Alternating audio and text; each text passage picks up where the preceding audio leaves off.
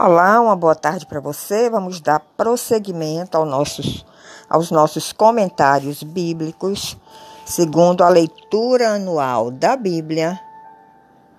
E nós estamos fazendo alguns comentários, levantando alguns pontos relevantes, mas não podemos falar de todos. Mas hoje vamos comentar um pouco sobre o livro de Mateus, capítulo 16, do verso 13 ao verso 28. Nesse verso 13, nós vemos a confissão que Pedro fez a Jesus, reconhecendo que ele era filho do Deus vivo. Veja que importante nós confessarmos isso para o Senhor. Jesus é o Filho do Deus vivo, que foi enviado à terra para nos trazer a salvação, para perdoar os nossos pecados, para ser feito sacrifício vivo, para nos mostrar o caminho da cruz, mas também o caminho da ressurreição e a volta para o Pai. E dos discípulos que Jesus escolheu, dos doze, Pedro estava inserido nesses doze e foi quem teve a primeira revelação que Jesus era o Cristo, o Filho do Deus vivo. Então, no verso 13, nós lemos: Indo Jesus para os lados de Cesareia de Filipe, perguntou aos seus discípulos: Quem diz o povo ser o filho do homem? O filho do homem é Jesus, ele era chamado assim. E eles responderam: Uns dizem que era João Batista, outros Elias e outros dizem que era Jeremias ou alguns dos profetas. Mas Jesus continuou e perguntou: E vós, quem dizeis que eu sou? E na mesma hora Pedro respondeu, porque ele já tinha tido esta revelação do Pai. Imediatamente Simão Pedro respondeu: Tu és o Cristo, o Filho do Deus vivo. E nesta hora, Jesus, vamos dizer assim, humanamente se surpreendeu, né? Porque ele era Deus, ele podia até prever aquela resposta, mas humanamente ele se surpreendeu com aquela resposta de Pedro, porque estavam ali todos os doze discípulos e só Pedro mencionou realmente quem era ele? O Cristo, o Filho do Deus vivo. E ele diz para Pedro: Bem-aventurado és, Simão Barjonas, porque não foi carne e sangue que te revelaram, mas foi meu Pai que está nos céus. Ou seja, quando Jesus diz não foi carne e sangue que deu esta revelação a Pedro, significa dizer que não foi uma informação que ele recebeu de uma outra pessoa, de um outro ser humano, mas ele teve, ele teve uma revelação espiritual do Pai, que Jesus era assim, o Cristo, o Filho do Deus vivo, o Deus Filho, o Deus que se fez carne e que veio habitar com os homens aqui na terra. E Jesus ainda continua no verso 18, dizendo: Também eu te digo, tu és Pedro, e sobre esta pedra edificarei a minha igreja, e as portas do inferno não prevalecerão contra ela. Muitos interpretam isso, algumas denominações interpretam que Pedro recebeu esta missão de ser aquele que teria as chaves dos céus, do reino de Deus, que foi o primeiro papa da igreja, mas o entendimento não é este. E nós vamos ver o entendimento na própria Bíblia. Porque em 1 de Pedro, vamos ver aqui, 1 de Pedro, capítulo capítulo 2, Pedro aqui na carta, quando ele escreve essa carta, ele já está com uma, maturidade espiritual muito maior, né? Porque apesar de Pedro ter tido aquela revelação de que Jesus era o Cristo, filho do Deus vivo, No momento que Jesus foi levado pelos soldados romanos para começar o seu caminho da via dolorosa, como muitos chamam, que iria até o Calvário para ser crucificado, Pedro negou a Jesus três vezes. E Jesus predisse isso, avisou a Pedro que isso iria acontecer. Mas ali Pedro, apesar de ter recebido esta revelação tão profunda do Pai, de quem era Jesus, ele ainda estava iniciando a sua caminhada. Ele ainda não tinha uma maturidade espiritual como ele tem aqui quando ele escreve as cartas de 1 de Pedro e de 2 de Pedro.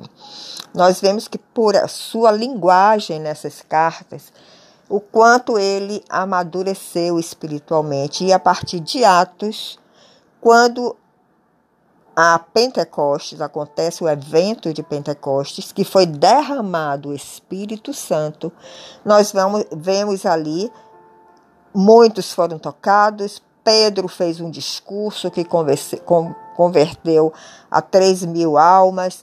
Então, depois que Jesus ascendeu para os céus, o Espírito Santo veio para a terra e começou a atuar de uma forma espiritual nos seus discípulos, nos seguidores de Jesus. E aí se começou a igreja primitiva, o cristianismo primitivo. O cristianismo realmente autêntico, que tinha acabado de sair do forno, podemos dizer assim, porque aquelas pessoas, aqueles apóstolos, tinham tido uma convivência pessoal, física, muito de perto, muito próximo de Jesus. Então estava tudo muito ainda vivo nos seus corações. Não tinha tido tempo para ser introduzida doutrinas humanas como hoje nós vemos na Igreja de Cristo. Ali foi o cristianismo primitivo, a Igreja de Cristo realmente mais próxima da realidade de Jesus. Então, quando Jesus diz que Pedro que ele vai edificar sua igreja sobre esta pedra, ele está se referindo àquela revelação que Pedro teve de que ele era, sim, o Deus vivo e sobre esta pedra, porque Cristo é a pedra. Isso está nas Escrituras em várias passagens. Mas eu vou ler aqui em 1 de Pedro, capítulo 2, que nós vamos ver isso claramente. Verso 1: Despojando-vos, portanto, de toda maldade e dolo, de hipocrisias e invejas e de toda sorte de maledicências, desejai ardentemente, como crianças recém-nascidas, o genuíno leite espiritual, para que por ele vos seja dado crescimento para a salvação. Nós vemos que nós recebemos a salvação, mas depois tem que haver o crescimento. Se é que te atendes experiência de que o Senhor é bondoso. Verso 4. Chegando-vos para ele a pedra que vive, que o Cristo é vivo ele morreu, mas ele ressuscitou, ele continua vivo, inclusive se manifestando aqui na terra através do Espírito Santo. Chegando-vos para ele a pedra que vive, rejeitada, porque ele foi rejeitado por muitos, rejeitada sim pelos homens, mas para com Deus eleita e preciosa. Também vós mesmos, como pedras que vivem, sois edificados casa espiritual para ser de sacerdócio santo, a fim de oferecerdes sacrifícios espirituais agradáveis a Deus por intermédio de Jesus Cristo. Então, aqui Pedro está dizendo que sim, Jesus é esta pedra que faz referência aqui no capítulo que nós estamos lendo em Mateus capítulo 16, quando Jesus diz: Sobre esta pedra eu vou edificar minha igreja, sobre o fundamento que é Jesus Cristo, esta pedra. Eu vou edificar a minha igreja, disse Jesus. E nós, que somos seguidores dele, somos discípulos dele, somos chamados também como de pedras espirituais, porque um edifício não se faz só com uma pedra. Cada um que se converte a Jesus, que se torna o seu discípulo, ele se torna uma pedra que vai fazer parte deste edifício, desta casa espiritual que está sendo construída pelo Senhor.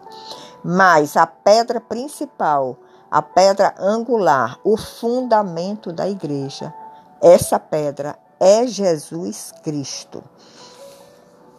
Então, Jesus aí revela como ele quer que seja edificada a sua igreja.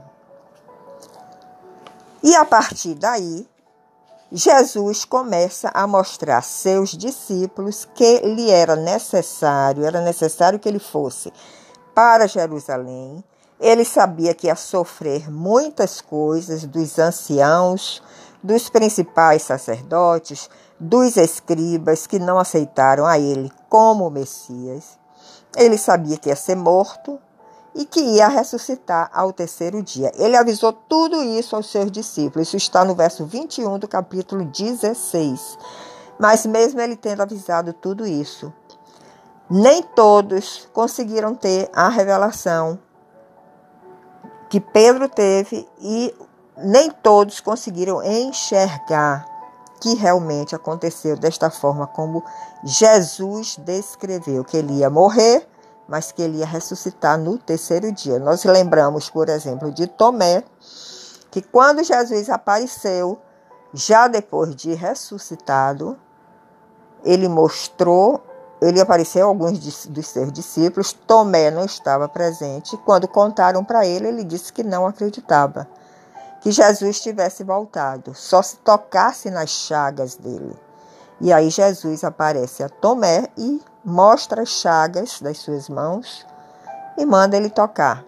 Então veja que mesmo caminhando com Jesus, às vezes nós não conseguimos penetrar, nós não conseguimos enxergar as revelações que o Pai quer nos dar.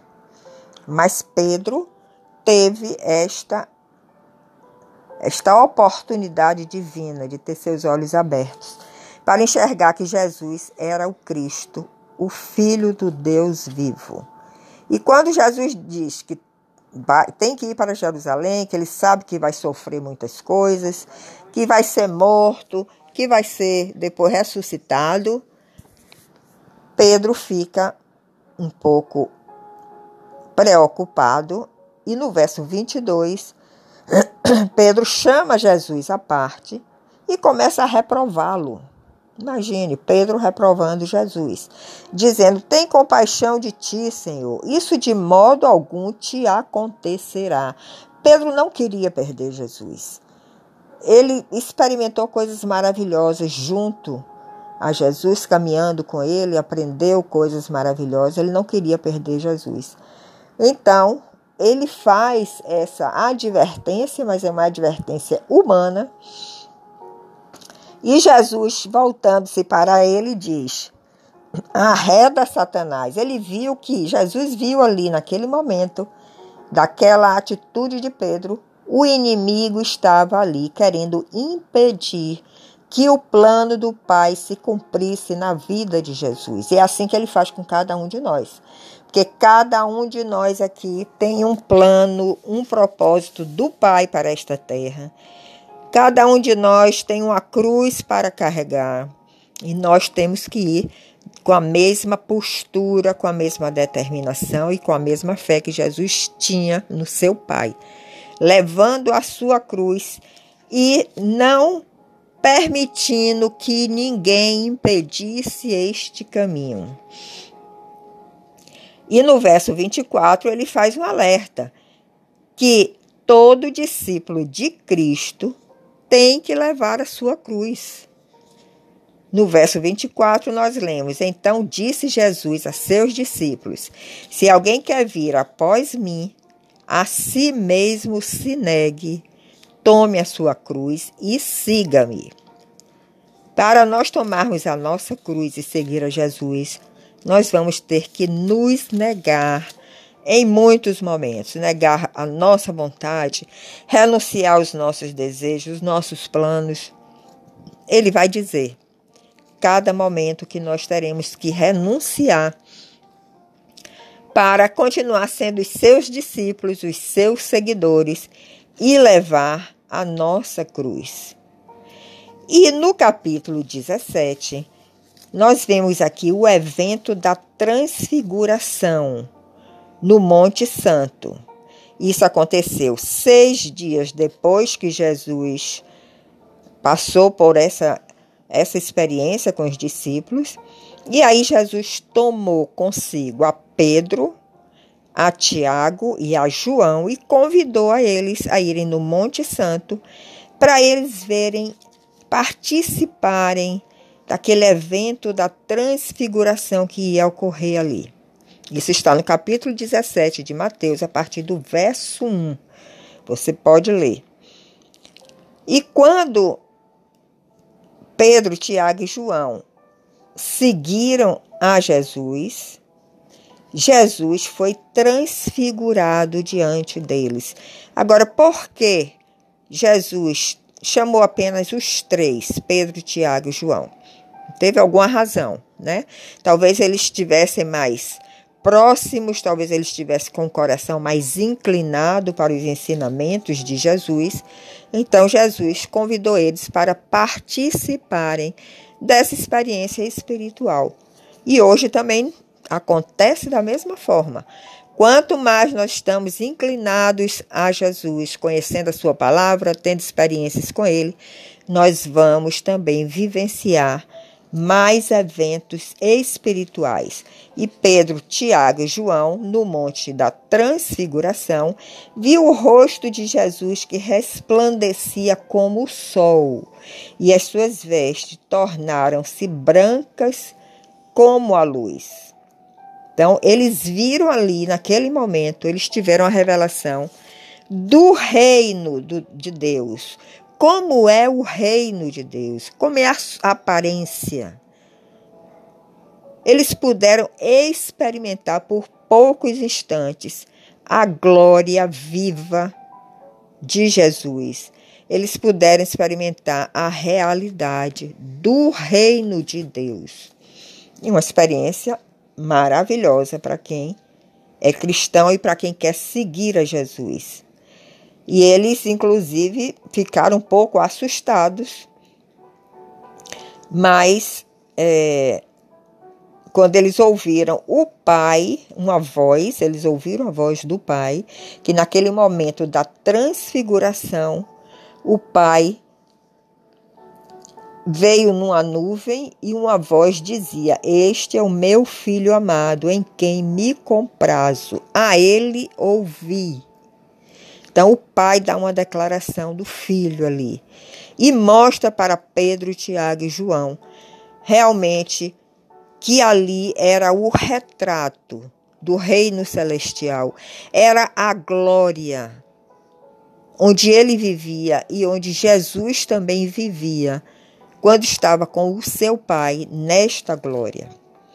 Então, isso está no capítulo 17 de Mateus, você pode ler e se aprofundar mais e conhecer mais detalhes sobre essa experiência espiritual maravilhosa. Então, que o Senhor te abençoe, te abençoe com cada vez mais fome e sede da palavra de Deus e que você viva experiências espirituais com o Senhor para ter revelações que Ele quer dar a todos nós. Uma boa tarde para vocês, que Deus abençoe e em outro momento nos encontraremos.